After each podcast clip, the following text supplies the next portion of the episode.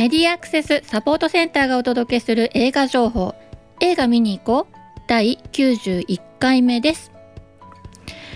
えー、っとですねここのところなんかこう映画紹介のね、うん、トップ10とか紹介してるんですけどまあ相変わらず、えー、見始めると気になるものでね、えー、今回ね、えー、前回の週末どうだったかなと思ったらですね、えー、1位にはですね洋画来てました「トップガンマーヴェリック」ですね。トップガンって聞いたことあります？1986年にすごいヒットしたあのトム・クルーズが出ていてであのパイロットのね海軍のパイロットの養成学校の、まあ、若き日のトム・クルーズがやってた作品のですね、えー、その後続編という形で、えー、出てきたんですね。それがもう初登場1位でバンって出てくるっていうのはねもう本当にみんなかつてのね大ファンだった人たちがね楽しみに映画館行ったんだろうなって思うんですよね。えー、っとそのだから年を取ったねトム・クルーズがこう教官としてね帰ってくるっていうことなんですよね。でこれこの映画が、えー、っと公開されてるシアターがねあのあのまあ、普通の劇場でももちろんやってるんですけどシアター X っていうのが最近あってね正面に、えー、とスクリーンがあるだけじゃなくて左右の壁のところもスクリーンになっててこうすごい視界が広い感じで、え、お届けできるというまああの面白いよってことなんですけど面白いなって思ってたんですけどあの視覚障害者の人たちがね音声ガイドでこう映画を楽しんでる時って別に正面のスクリーンで見てるわけじゃないから多分こう世界に入り込んでる人たちにとってはねあのそのシアター X の270度とかがすごいっていう話なんですけどもしかしたら360度の世界でね映画を楽しんでるんじゃないかななんてね思ったりして、えー、まあ音声ガイドの可能性みたいなのをね、えー、同時に考えたりしていたわけですよ。え無理やりっぽいってそんなことないんですよ。いや本当にそう思ったんですよ。はい。で、えー、それが1位でしょ？で、え、2位が「新ウルトラマン」です。新ウルトラマンはまあそうですよね新なんとかって結構最近いろいろ出てますよね庵野秀明と樋口真嗣監督がね、えー、ウルトラマン現代を舞台に映画化した作品となっております。この芯がつくものいろんなこうあのータイプでね新しくなって、まあ、ゴジラもそうでしたしあのなってくるわけですけど今回あの予告見るとあのいわゆる怪獣ですねウルトラマンって怪獣もので私そんなにちゃんと見てなかったけれどでもなんかこうこう休日の朝とかね、えー、なんとなくこうやってるっていうのは知ってるしでちっちゃい子も大好きだしあと私が蒲田のね映画館でやってた時とかもこういう特撮ものっていうのは大きくなってからも、えー、親子で見に行きたいとかねもう本当にこう愛される作品なんだと思うんですけどあのそれがね、えー、2位で、えー、やっているわけです。まだ2位なんですよね。これあの5月の13日に公開しているから結構経ってるんですよね。で音声ガイドがまだ対応してないって本当申し訳ないんですけど、えっ、ー、と来週ねご紹介できることになりますのでもうちょっと待っててくださいね。そして3位に入っているのはアニメの「五等分の花嫁」という作品です。こちら音声ガイドついてなくて、えー、これはねあの高校生ですよねの男の子がね、えー5つ子の女の子のあの同い年のねこのが同い年とか同じ学年の女の子のあの家庭教師をすると。すごいあの貧しい家庭の男の子がね裕福な家庭の女の子を5人の家庭教師をするって、まあ、ちょっと不思議な設定のあのアニメの、えー、最終版が映画化されたもの。これが3位に入ってきてます。これもねすごい話で、えっと、公開されてる映画館少ないのにあのもう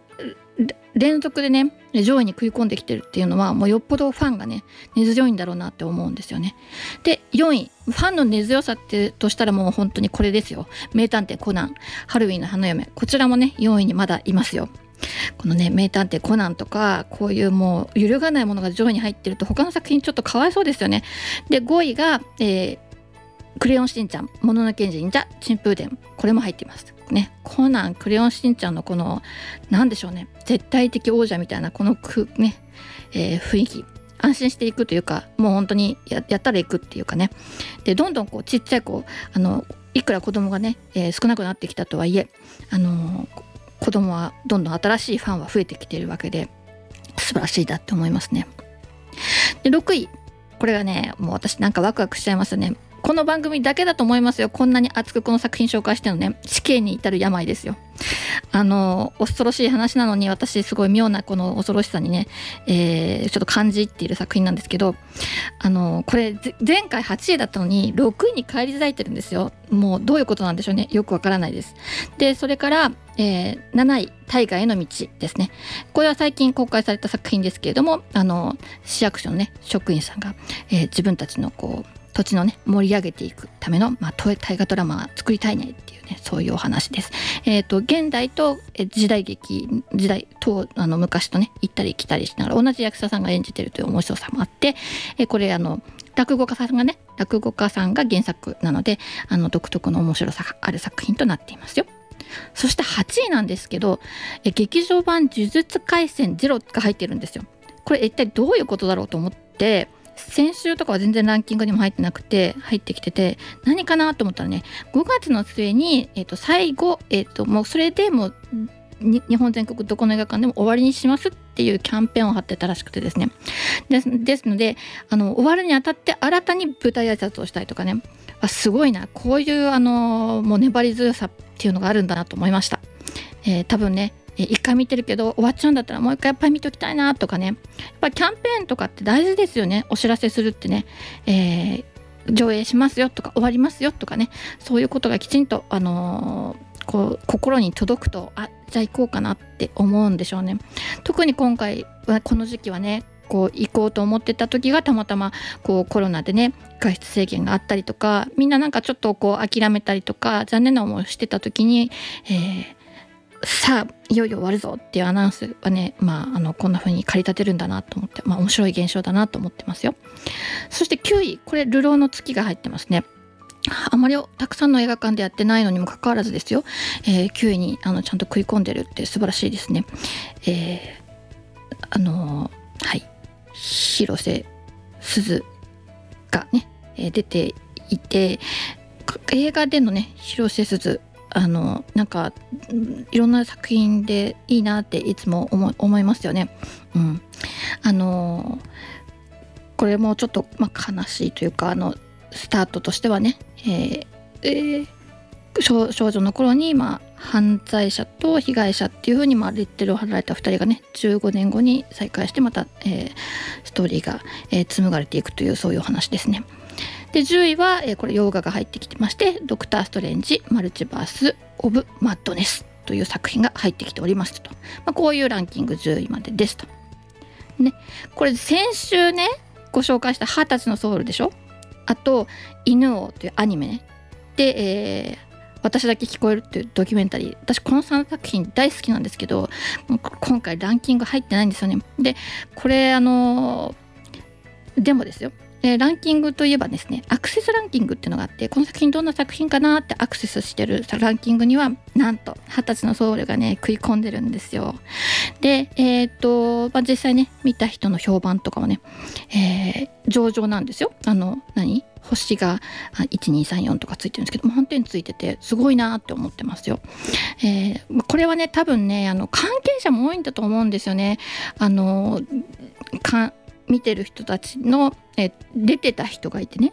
でその家族がいてね。お友達がいてね。であの、まあ、親戚がいてね。でまあそういうことでこういう作品があるんだっていうことを知ってもらう。さっきも言ったその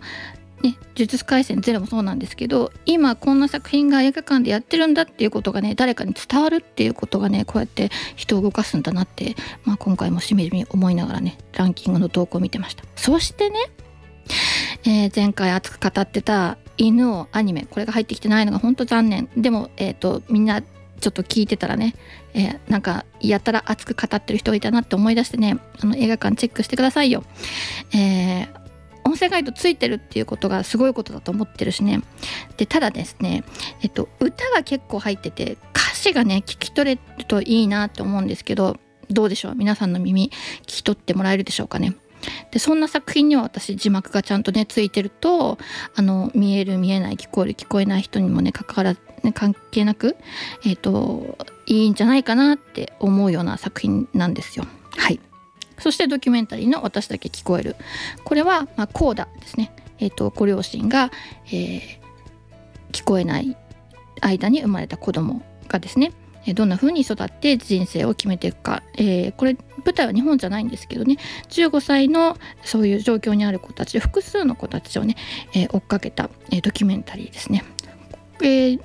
コーダーに関しては割と最近、えー、日本でもね、まあ、今でもですね上映されているんですけどそちらの作品は、えー、ドラマの方はですね音声ガイドついてなくて、え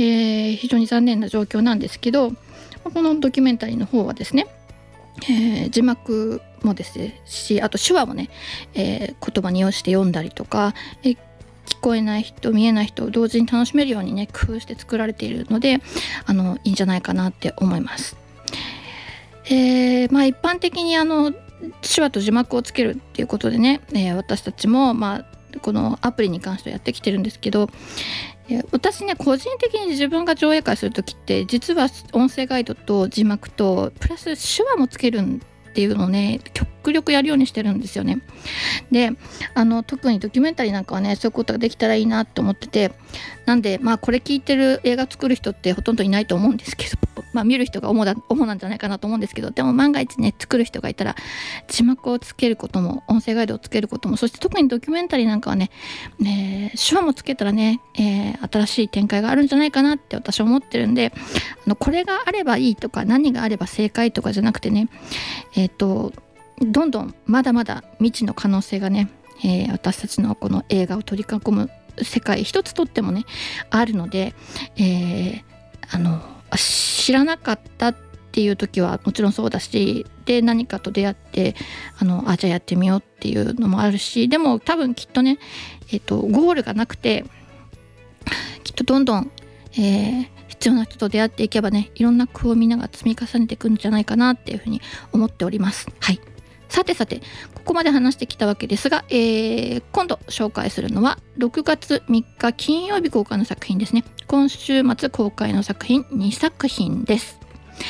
いずれもハロームービー対応で、えー、3日に公開の3日に対応ということになってるので、えー、ぜひお楽しみください。で、えー、一つは「極主婦道ザ・シネマ」です。知ってる人はねあのはこれギャグだってわかるんですけど音声だけ聞くとね極道の妻たちとか昔あったじゃないですか、まあ、そういうノリで極道なんですよ。極主婦道なんですね。でこの硬いのを読むとなんかこう人気者かなとか思うかもしれないんですけど違います。あのもちろんあの風貌はヤクザな、え、人が主人公なんですけど、えー、すごい主婦なんですよ。彼がすごい主婦なんです。であのスーパーのねヤスリ探したりとか一生懸命ご飯作ったりとかね。ものすごい主婦。でだけどその極道のこうも身についているのでねそのこう感じがね、えー、コメディになってしまうと。そういう作品です。もともとは、えーと、コミックです。で私コミックで見かけた時からは面白いなと思ってそしてアニメにもなってたんですね。もうアニメもね一気にバーって見てあの大好きなんです。でそしてドラマになってるでしょ。で映画になりました。で映画ちゃんと音声ガイドがついているのでまああの訳のわからないお笑いをね楽しみたいなって思うような人あのー、まあ難しいこと考えずに、えー、とにかくあの笑いに行こうって人はね是非おすすめの作品ですよ、えー、見た目極道なんですよ。はい。でも、え、すっげえ可愛いエプロンつけてね、えー、あの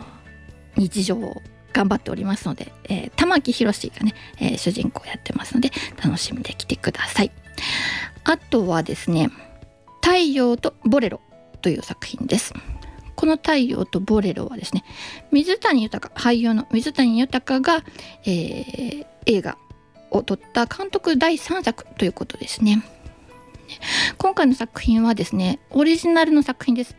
えー、っと地方のあのオーケストラを、えー、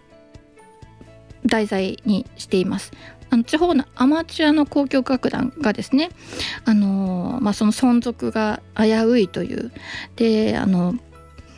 まあ、その状況の中で、えー、主催者というかは女性なんです。あの自分もあ音楽の演奏家だった女性がね、えー、やもなく、えー、実家を継いででもえー、そのアマチュアの交響楽団を、えー、主催しているという、まあ、女性がいて。でその彼女が、えー、その劇団のね存続に奮闘して。でもまああのーまあ、なかなか18年間のね歴史にもこう閉じるということになっていくんですがそのあのメンバーたちがね非常に独特なキャラクターたちで、えー、日本のね、えー、面白い役者さんたち揃いのあの作品になっているので、えー、これはあの悲しいお話このねあの劇団が潰れちゃうという悲しいお話というよりもね、えー、まああのそういう状況の中で、えー、いろんな個性がぶつかり合う楽しいお話になっていると思いますので、えー、よかったら見に行ってください。あの映画館でねああのオーケストラなんであのまあ演奏も結構あるので映画館で演奏会を楽しむこともできるというね、まあ、一石二鳥の作品となっております。はいえー、っとという感じの2作品が今回のご紹介作品となっております。はい、今回の作品紹介以上となります。ではいつもながらの A マスクからのお知らせで番組おしまいにさせていただきます。アルファベット MASCA がで検索すると私たちのホームページにたどり着くことができますよ。またサイトのトップページにある映画映像のバリアフリー化を学ぼうからはバリアフリー字幕や音声ガイドのオンライン講座に参加することもできます。そしてこの番組では映画見てきたよはもちろんこれ期待してますなどぜひ教えてください。各地での活動の告知などお寄せいただきましたら紹介していきたいと思っておりますのでよろしくお願いします。以上メディアアクセスサポートセンターから徳江さやかがお伝えしました。ではまた来週。